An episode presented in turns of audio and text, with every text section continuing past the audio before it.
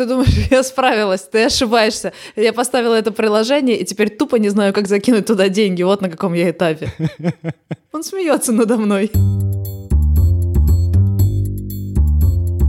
Привет! Это подкаст «Деньги делают деньги». Подкаст о том, как инвестировать на бирже. Я Саша Волкова, а разобраться в теме мне помогает эксперт московской биржи Валера Скотников.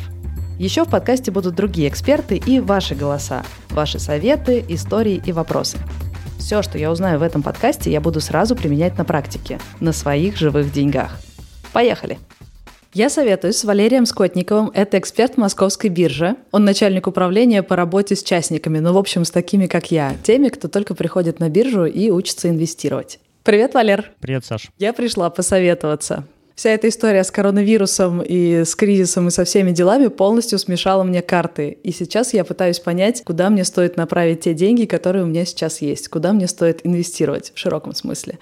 Если ты не против, я немножко погружу тебя в мою ситуацию. Отлично. Смотри, до того, как начался кризис, у меня все яйца были разложены в разные корзины. Я работала в офисах, то есть я была человеком на зарплате. При этом у меня был свой маленький бизнес, кофейня в Москве. И еще я была таким, ну, супер пассивным инвестором. Я не знаю, можно ли так говорить. У меня деньги лежали в банке, и на них начислялся процент. И все у меня было аккуратненько. Но тут начался кризис, шок и полная жесть. С работы меня уволили, кофейню пришлось закрыть на карантин, мне пришлось быстренько переобуваться в прыжке и открывать онлайновый бизнес. И вот сейчас у меня лежат деньги на вкладе, ну, тысяч, наверное, 700. И я думаю, куда разумно их положить. Я могу их вкладывать в бизнес, открывать новые какие-то направления или точки. Могу просто пойти искать работу. Эти деньги пусть лежат себе на вкладе, а могу отправиться на биржу и класть деньги туда. Потому что у нас есть предпринимательский чатик. Там мы что только не делаем, продаем друг другу витрины, советуем что-то по сотрудникам, а еще рассказываем, кто как зарабатывает. И вот последние две недели в этом чатике просто какой-то жуткий ажиотаж. Все обсуждают биржу, потому что несколько ребят, кто активно инвестирует, скидывают нам скрин скриншотики типа «Я за прошлую неделю заработал двадцатник, просто нажимая на кнопки, а чем занимались в это время мы?» И я такая, так, у меня есть 500 тысяч. Может быть, мне просто побежать на биржу, нажимать кнопки и получать двадцатник? И, в общем, я вся в таких вот лохматых чувствах. Может быть, ты мне расскажешь, куда нажать, чтобы получить двадцатник, Валер? Ну, сразу хочется первый вопрос задать. А скидывали они скриншотики, когда был минус двадцатник? Ну, нет. То есть я к чему? К тому, что любые инвестиции у нас сопряжены с риском. Ну, не тебе мне об этом рассказывать, которая вот на примере предпринимательства знает, что бизнес может быть неожиданно закрыт, а он просто может быть неприбыльный в какой-то момент. То же самое происходит на бирже, и с этой точки зрения как раз можно сравнить инвестиции через биржу с предпринимательством. Наверняка ребята, которые тебе показывали какую-то хорошую доходность, это как раз было в результате того, что у нас там в марте 2020 года да, резко все упало. Я думаю, может, мне надо прям реально намылить лыжи и быстрее-быстрее туда бежать, потому что я так себе это представляю. Все обвалилось, но все же поднимется, значит, я сейчас куплю пока дешево, а потом заработаю миллионы. Так это работает? Это так работает, но тут момент, вот что значит дешево? Знаешь, у нас, как правило, никто не знает, как долго будет развиваться какая-нибудь, ну, условно, кризисная ситуация. Для примера можно сравнить два кризиса. 2008 год и вот то, что было сейчас, и то, что было там в 2018 году в апреле, тоже биржи резко упали. Вот в восьмом году биржа упала на 30%, потом на 40%. Многие прибежали, стали покупать. Угу. А это падение продлилось еще полгода. И были цены еще ниже. Наверное, те, кто заходил в этот момент, были несчастливы. Инвестиции их обесценивались, они испытывали сумасшедшее психологическое давление. А те, кто потом зашел, например, в феврале 2009, когда вот и было то самое дно, те потом уже через полгода ходили счастливые, потому что все там удвоилось, утроилось. Mm. И вот как будет сейчас развиваться ситуация, тоже никто не знает, да и в любой момент никто не знает, поэтому нужно придерживаться каких-то определенных правил. То есть дно всегда можно пробить. Если я сейчас думаю, что покупаю на дне, возможно, дальше будет следующее, следующее дно, и тут-то я и зарыдаю. Ну вот представь, ты сейчас ходишь, прицениваешься к кофейням, потому что они закрыты, и ты думаешь, это неплохой способ прикупить себе еще одну. Читаешь мои мысли. Сейчас кто-то будет выходить. Ты покупаешь, сидишь, ждешь, пока откроют, разрешат всем ходить, пить кофе и все остальное. Да. А эта ситуация еще неопределенным образом затягивается. И ту кофейню, которую ты покупала за X, начинает стоить X, деленное на 2 в какой-то момент. Какие у тебя чувства это начинает вызывать? А можешь привести пример, когда на бирже все думали, что она достигла дна, а дальше было следующее и следующее дно? Может быть, с конкретными компаниями или с твоими знакомыми, кто так вкладывался? Яркие примеры 2008 год, когда просто вся история разворачивалась довольно длительное время. Шесть месяцев все падало. И, безусловно, когда ты видишь актив раз минус 30, думаешь, о, ну это так неплохо уже, в цене он упал. Еще проходит месяц, а он уже от той вершины уже минус 50. А еще проходит месяца три, он уже минус 80. Ну, то есть, не буду называть сейчас конкретные какие-то бумаги, но все могут посмотреть, что творилось в восьмом году с акциями там Сбербанка, с акциями Газпрома, ну, то есть самых топовых наших компаний, бизнес которых, казалось бы, вообще не изменился в этот момент. Ну, то есть, нет такого, что там сам бизнес упал на 80%. Это просто вот некие рыночные ожидания от того, что все в панике. Но сейчас кажется, что если достаточно долго подождать, не месяц, не два, а полгода, год, тогда ты все равно выиграешь. А было ли такое, когда акции падали, падали, и люди покупали их, надеясь на отскок, но они так и ушли на полное дно? В целом по рынку, то есть если у тебя не какая-то отдельная история, то такого у нас не было. На российском фондовом рынке за его там более чем 20-летнюю историю, как правило, из всех кризисов, именно что касается падения акций в целом, мы выходили в течение там полугода, года. Акции в целом начинали выравниваться в цене и даже расти. Плюс в какой-то момент компании начинают неплохо зарабатывать. После кризиса бывает потребительский бум какой-нибудь, и резко растут все ритейлеры, растут банковский сектор, потому что выдает кредиты, неплохо зарабатывает на этом и так далее. И компании начинают делиться своей прибылью. И получается, что с учетом вот этих вот дивиденды, это называется, за 2-3 года получаешь очень хороший результат. И даже есть бумаги, которые плюс-минус болтаются в нуле, не сильно растут, но за счет дивидендов ты начинаешь обгонять вложения, например, ну, на депозите как минимум. Давайте сравнивать с депозитом. Так, значит, у меня осталось месяцев 5, чтобы успеть зайти. Слушай, многие бумаги уже вернулись к тем ценам, которые были до а, падения. Почему всегда все быстрее, чем я соображаю? Мы же не знаем, э, вдруг будет еще... Все прогнозируют же это, все ждут вторую волну. Почему? Потому что сейчас все ждут реакции уже не рынков на коронавирус, а реакции рынков на экономическую ситуацию. То есть то, что второй квартал, падение ВВП, доходов практически по всем странам крупнейшим в мире. И мы не исключение. Вопрос, как отреагируют рынки на этот провал и на то, будет ли вообще тенденция к тому, что мы начинаем сразу же из него выходить. А то есть это может быть какая-то затяжная депрессивная рецессия? Никогда не нужно прогнозировать рынки. Нужно анализировать, но прогнозировать это такое дело неблагодарное. Почему? Столько факторов влияет. Да, господи, кто из нас там в январе-феврале, когда рынки были на пике, вообще думал про коронавирус, то, что он так вообще развернется? Ну, где-то там в далеком Китае что-то там происходит, кто-то там что-то съел. Все смеялись над этим, и потом бах, и через месяц шандарахнуло. Черные лебеди принято называть, уже, наверное, это в лексикон даже обычных людей вошло. Да, я уже как раз хотела сказать, ага. Да, не только они могут прилетать. Трамп, политика, Китай, США, будут ли они дальше зарубаться? И поэтому про инвестиции мы и говорим с точки зрения некого долгосрока. И на какую доходность можно рассчитывать? Например, в прошлом году индекс московской биржи вырос больше, чем на 30%. Но это же не значит, что я, что бы ни купила, я получу доходность 30%. Вот реалистично, маленькие начинающие инвесторы сколько могут получать, какую доходность в пересчете на год? С учетом того, что где-то они ошиблись, где-то угадали? Я бы не ставил так. Ну, ты кофейню открываешь не то, что через год же все закроешь и поедешь отдыхать. Понимаешь, что это какая-то долгосрочная история. То же самое здесь. Я на год никому не берусь предсказать, какие доходности. А, и какой горизонт? Вот смотри, что такое инвестор для меня? Это минимум три года мы вкладываемся, и не то, что мы сейчас вложили и сидим ждем. У нас это некий процесс ну, эти же деньги, эти сбережения, они же не просто так возникли. Есть какой-то источник дохода, работа, бизнес и так далее. Мы скапливаем сбережения, и часть из них инвестируем на биржу. Вот такой подход правильный. Инвестируем надолго, инвестируем регулярно, и это залог успеха. Ты так и не назвал цифру, я заметила. О какой доходности речь?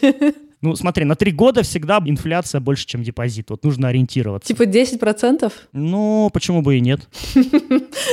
Я понимаю, почему ты говоришь уклончиво. Ты не хочешь, чтобы потом обманутые вкладчики поджигали твой конечно, дом. Я понимаю. Конечно. Да? Я не хочу ничьих ожиданий обманывать. То есть мы же не пытаемся в игры играть.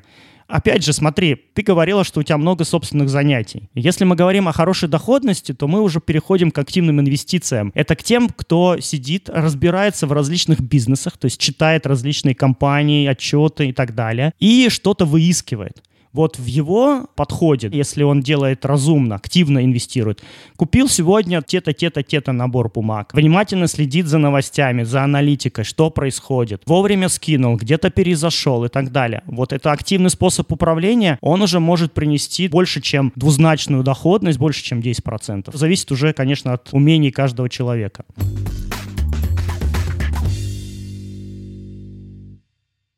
Я позвонила другу, который давно инвестирует, и спросила, на какую доходность можно рассчитывать. Знакомьтесь, это Артем Феоктистов, продукт-менеджер в крупном банке и стартапер. А какая доходность у тебя приблизительно? Ну вот я знаю, что если я сейчас положу на вклад, там будет процентов 5, наверное, да? А у тебя какая доходность того, что ты покупаешь? Сейчас отрицательный. Ага. То есть я из-за коронавируса попал в ямку и стал таким, скажем так, длинным инвестором. Но в среднем у меня была в районе, по-моему, 8%. В прошлом году, когда я прям следил, у меня было много времени, полтора миллиона я там вкладывал. Ого. Поэтому Инвестиции э, раньше давали мне лучшее время, наверное, это было процентов 15 месячного дохода. И сейчас я постепенно свой портфель там сокращаю, потому что, опять же, мне не хватает времени э, отслеживать вовремя. Ага. Да, и это очень сильно выстрелило мне в ногу, например, когда вот эта вся с коронавирусом ситуация случилась. Ты не отследил вовремя, ушел в минус? Да, там нормальный минус был. Я ушел ниже своих, скажем так, психологических отметок, когда я был готов входить в минус. Понял, что за этим нужно следить, либо прям грамотно, четко какие-то себе нотификации ставить туда-сюда. Тоже там нотификации ставишь. Я, например, могу быть на звонке где-нибудь или на встрече, у меня нотификация сработала, я ее не пропустил. Я же не буду прерывать встречу. Но это надо полностью поменять свой образ жизни, надо следить за новостями, все время сидеть в телефоне. Я уже созвонилась с парочкой предпринимателей, тех самых из чата, кто скидывал мне скриншотики, и они мне сказали, я доходностью доволен, недовольна моя жена, потому что я теперь всегда сижу в телефоне. Да, это так и есть. Слушай, это очень серьезно затягивает. Но мне бы такое хобби нравилось. Видишь, на рынок влияет же все. Медицинские какие-то события, политика, экономика, да все что угодно. И человек, который инвестирует, он начинает впитывать в себя очень много всяких вещей. И это прикольное хобби. Но я бы разделил прям совсем-совсем активный трейдинг, когда мы купили, продали, купили, продали, купили, продали, и мы какие-то короткие движения ловим в цене, это, безусловно, может быть потенциально более доходным, но это требует сумасшедшего отвлечения по вниманию от подхода, когда можно выбрать какие-то бумаги, то есть мы что-то почитали интересное, или мы сознательно по чуть-чуть подкупаем. Если мы говорим про постоянно инвестиции на бирже, мы с каждой зарплаты что-то подкупаем. Это купили, потом получили еще какой-то доход, это подкупили. Тогда вот второй подход, он не требует ежедневного смотрения в телефон. Конечно, приятно смотреть на свои котировки, но нет в этом необходимости. Я позвонила еще одному другу и спросила, какую часть его жизни занимает биржа. Это Николай Фролов. Молодой парень живет в Москве, работает и платит кредиты, как он говорит, после хорошего урока в бизнесе. Какую часть твоей жизни занимает торговля на бирже?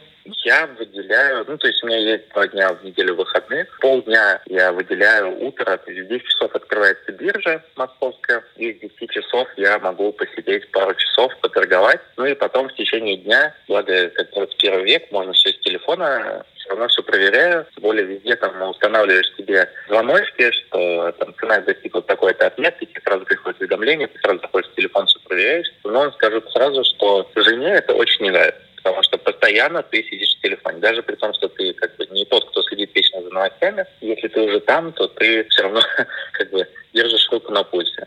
Для тех, кто не хочет разбираться в рынке, вот так выискивать отдельные бумаги, что есть? Можно купить биржевой фонд. Это в целом можно купить весь российский рынок в виде индекса московской биржи или какую-нибудь отдельно отрасль. Не надо ковыряться в отдельных бумагах, что-то там выискивать. Это типа комплект или сэмпл, куда тебе уже напихали какие-то разные в портфель. Знаешь, так сейчас модно коробки продавать такие. Ты распечатываешь коробочку, а, а там, там что-то всякое интересное. Да, там все. Да-да-да. Вот это тоже прикольно. Но нет, здесь ты можешь почитать, что в этой коробке находится, но многие не читают. Увидели там, нажали на кнопочку в мобильном приложении и вперед. Это тоже способ. Здесь самое главное, опять же, мы не внесем на биржу все деньги. Объясню почему. Ну вот смотри, давай аналогию с тем же самым бизнесом проведем. Представляем, что мы все свои деньги вложили в бизнес, а у нас какая-то там ситуация, не знаю, мы, не дай бог, машину разбили, нам нужен дорогой ремонт что делать? Ты вот как у партнеров будешь вытаскивать деньги из бизнеса, говоришь, что мне машину нужно починить. Наверняка выйдешь в этот момент ну, с какими-то потерями. Или долго мы можем. То же самое на бирже. Я слышу. С одной стороны, я слышу тебя, что должна быть как-то дифференц... диверсификация, когда раскладываешь яйца по разным корзинам. И все предприниматели теоретически это знают. Но, по-моему, маленькие предприниматели — это адреналиновые наркоманы. Потому что если маленький предприниматель открывает свое дело, он делает это на последнее, у него нет никакой подушки безопасности, он не ест, он продает машину, квартиру и уходит в долги, свое первое дело вкладывает все. Ну, так часто бывает. Хотя все мы знаем, что теоретически это неправильно, но азарт Слушай, ну поэтому, наверное, такая же статистика, там из 10 бизнесов выживает один, остальные закрываются, те, кому там удача свезло с location ом, или он более упертый оказался, чем все остальные и так далее. Мы же не хотим в такой же ситуации оказаться на бирже, когда там 9 из 10 с таким подходом, они просто улетят. Здесь просто история будет развиваться гораздо стремительнее. Маленькие суммы начинают на себя брать большой риск. Ну, условно говоря, если у тебя 500 тысяч рублей, 10% там что-то заработал – ну что это такое? Кажется смешно, хочется больше, хочется, чтобы это ощущалось. И начинают совершать непродуманные действия какие-то. То есть твой совет, у вас должно быть много денег, зарабатывайте больше. Нет, к тому, что это просто психологическая ловушка. Когда мало денег, люди начинают выжимать. Прикольно, что Артем Феоктистов тоже меня предупредил о чем-то подобном. Привет, Артем. Ну что, торгуешь? Приторговываю, скажем так. Короче, у меня такие вопросы. Во-первых, мне стоит туда лезть сейчас? У тебя времени много на это? Ну, не, очень. А что, надо много? Тогда, ну, короче, я бы сделал из двух. Если много времени, чтобы следить оперативно, либо сумма там от 500 тысяч и выше. О, а почему так? Ну, потому что все, что меньше, у тебя получается, если у тебя сумма меньше, тебе нужно будет брать что-то рисковое, чтобы заработать больше. Если ты берешь что-то рисковое, тебе прям нужно реально знать, на каких биржах это торгуется и когда оно открывается, закрывается. Прям четко следить за новостным фоном и за котировками, за свечами, за всем прочим. Это выматывает. Ну, мы не профессионалы в этом деле, это не наша основная работа. Помнишь, я начал с того, что показывали тебе ли минус 20, да, вот у всех бывают такие моменты, те, кто инвестирует не очень большие деньги и хочет получить сразу по максимуму, ну, слушай, это обычная нормальная человеческая история. Они, как правило, что-то одно покупают, пару бумаг, и ошибка выжившего, у нас есть же такое понятие, то есть всегда показывают положительные все результаты, те, кто купил какую-то бумагу на дне, она там утроилась, и вот он всем это показывает, а куча народу, которая купила бумагу, и они в нулях колеблются или падает, они, естественно, свои результаты нигде в паблике не выносят. Ну, всегда же хочется быть тем самым, кому повезет. Мой жизненный опыт. Есть такое понятие, как индивидуальный инвестиционный счет, где мы копим денежки, по 400 тысяч, там, например, в год можем на него вносить, получать с него вычет налоговый, то есть минимум 13% нам государство в виде вычета дает. И знаешь, тоже кажется, какие-то смешные деньги. Вот на первом году там 400 тысяч положил, 50 тысяч получил обратно. Ну, что это такое? А вот смотри, регулярность и долгосрочность. К чему привело? Прошло 4 года, и эти смешные 400 тысяч и 50 тысяч в год превратились в несколько миллионов. А все почему? Потому что постоянно пополнял, постоянно получал эти вычеты, плюс там был какой-то доход. И жизнь же незаметно как бы проходит, получились такие довольно приличные накопления. Регулярность и долгосрочность, говоришь, как мой тренер, но я записала это себе в блокноте. Это, кстати, да, это очень похоже на спорт, все правильно. Вот мне очень нравится аналогия. То есть нужны стальные нервы и готовность работать в долгосрок? Про нервы ты все правильно сказала. Нужно определиться, вот ты все-таки хочешь выжить из своих денег, то есть, как мы с тобой уже говорили раньше, больше, чем в банке, чуть больше. И это одни инструменты, ну, здесь облигации. Мы покупаем государственные облигации, мы получаем чуть больше, чем в банке, или долг крупнейших каких-то российских компаний можем выжить, ну, там, примерно в два раза больше, чем депозит в банке, купив долг каких-то менее известных средних компаний в России. Это один способ. Другой способ, когда ты также как предприниматель хочешь купить долю в компании, которая, безусловно, сильно колеблется в цене, И здесь уже можно заработать приличные деньги, но и нужно быть готовым к тому, что все это может дальше продолжать падать. Окей, okay, окей. Okay. Я поняла, что у меня может быть две стратегии. Первая, когда я не особо заморачиваюсь, я не читаю новости, не сижу в телефоне, и мой муж доволен. И у меня, как ты назвал, фонды и... Э... Фонды и облигации. Это два консервативных, как я поняла, инструмента. Фонды и облигации. Думаете вы, я не думаю, я просто регулярно и долгосрочно вкладываю деньги, они там потихонечку копятся. И, видимо, доходность будет что-то близкое к депозиту, да? Ну, выше депозита. Если я хочу больше денег, я должна буквально этим жить. Читать новости, сидеть в телефоне, перекладывать акции оттуда сюда, и тогда я покупаю акции. И какие еще есть инструменты? Если прям совсем активный трейдинг и хочется расширить, то есть там еще товарами какими-нибудь поторговать, то еще есть фьючерсы у нас на бирже. А если я по-настоящему хорошо заботаю эту тему? Вот буквально брошу все, буду читать новости, перекладывать акции из одной корзины в другую, я буду полностью защищена от какого-нибудь неожиданного обвала. Да нет, конечно, и в истории полно у нас таких событий, начиная от того, что как там роботы сходят с ума, начинают все резко продавать, там история флеш-крэша знаменитого на американском рынке, который тоже нас потянул, заканчивая соцсетями, твитами президентов, которые меняют рынок на несколько десятков процентов. То есть можно быть уверенным. А можешь пример привести? Твит, который все обвалил? Я просто не в курсе. Ну, вот история, например, там, когда сам босс, владелец бумаги, может сильно влиять на ее движение. Так. Знаменитая история с Илоном Маском. У него было парочку таких серьезных. Последнее самое, вот буквально сейчас на карантине, ему, наверное, скучно стало, и он твитнул, что моя компания Tesla слишком дорого стоит, и акции обвалились в цене. В смысле слишком дорого стоит? Типа вы меня переоцениваете? Серьезно? Ну, такое у него, видимо, мнение или настроение было в этот момент. Офигеть. Я хочу быть человеком, настроение которого настолько влияет на мир. Просто. Потом он твитил про то, что какой-то министр в Калифорнии, идиот, по-русски он его написал, я открываю заводы, завтра все мои сотрудники выходят на работу, мне плевать. Все думали, что его посадят, ну потому что это реально нарушение. Босс решил открыть заводы в запрет закона. Ага. Вот. Ну, слава богу, буквально на следующий день был твит Трампа или там администрации, который его поддержал. У нас тоже хватает таких событий. У нас, естественно, как правило, это связанные так или иначе с высказываниями политиков, депутатов Госдумы, которые могут что-то сказать про IT-компании, и бумаги резко валятся в цене. Ну, слушай, ошибок трейдеров в банках, особенно ну, сейчас, наверное, реже стали. Сейчас роботы больше ошибаются. Мы раскроем эту тему отдельно. Класс. Торговые алгоритмы, которые на бирже торгуются, они, естественно, тоже сходят с ума. Неправильный код. А раньше, когда очень много торговли происходило руками, и трейдеры в банках крупнейших обладали большим капиталом в мире, то вот эта ошибка, так называемая fat finger, с жирных пальцев, когда ты не туда нажал, не тот нолик написал, она как очень это сильно... называется? На... Там термин еще есть, как? Да-да-да, жирный палец слишком большой палец, который цепляет не ту кнопку на клавиатуре. Серьезно?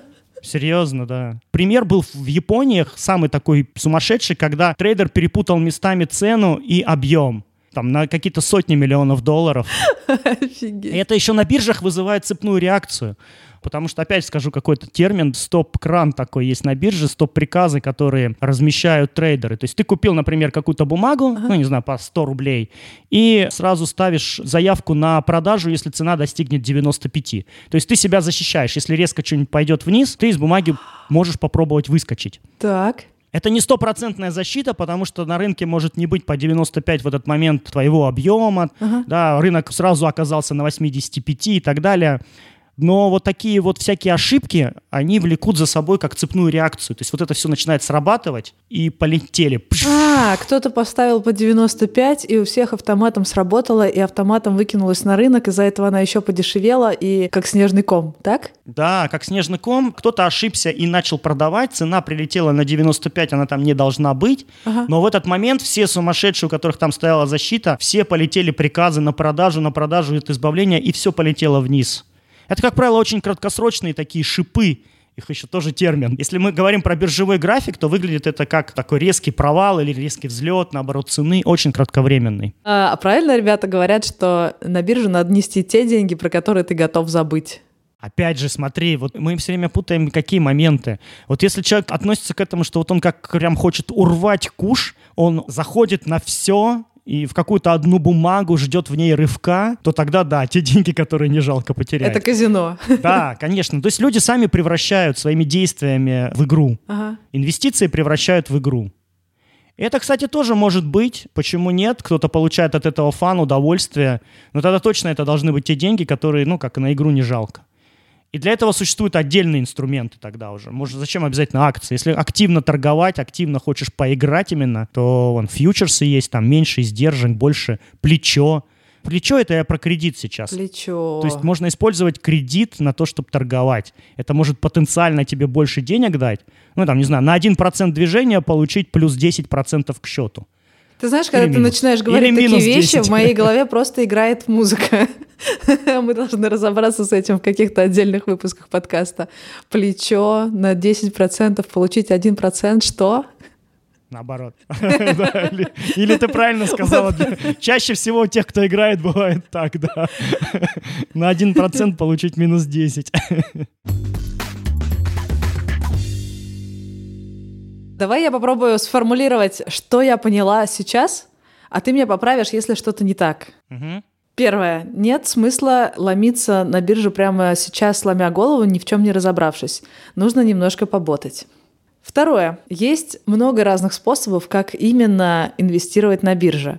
От самых консервативных, где ты просто кидаешь деньги людям, которые лучше разбираются, и за тебя уже составили фонды, какие-то наборы акций и облигаций. Ты просто твое дело кидать деньги, и ты получаешь небольшую доходность. И здесь главное делать это регулярно и долгосрочно.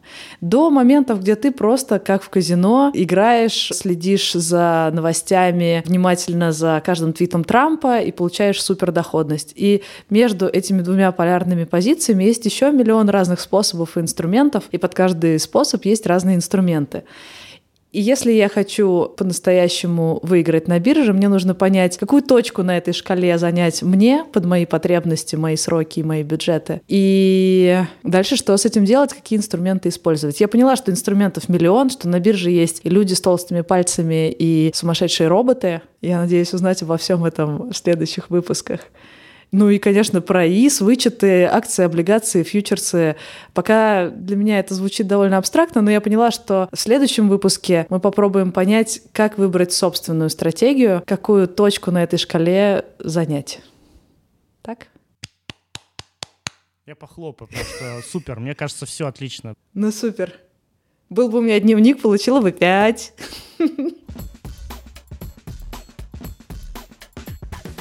Это был подкаст «Деньги делают деньги». Слушайте нас в Apple подкастах, Google подкастах, Кастбоксе, Spotify, Яндекс.Музыке, в общем, везде, где вы привыкли слушать подкасты.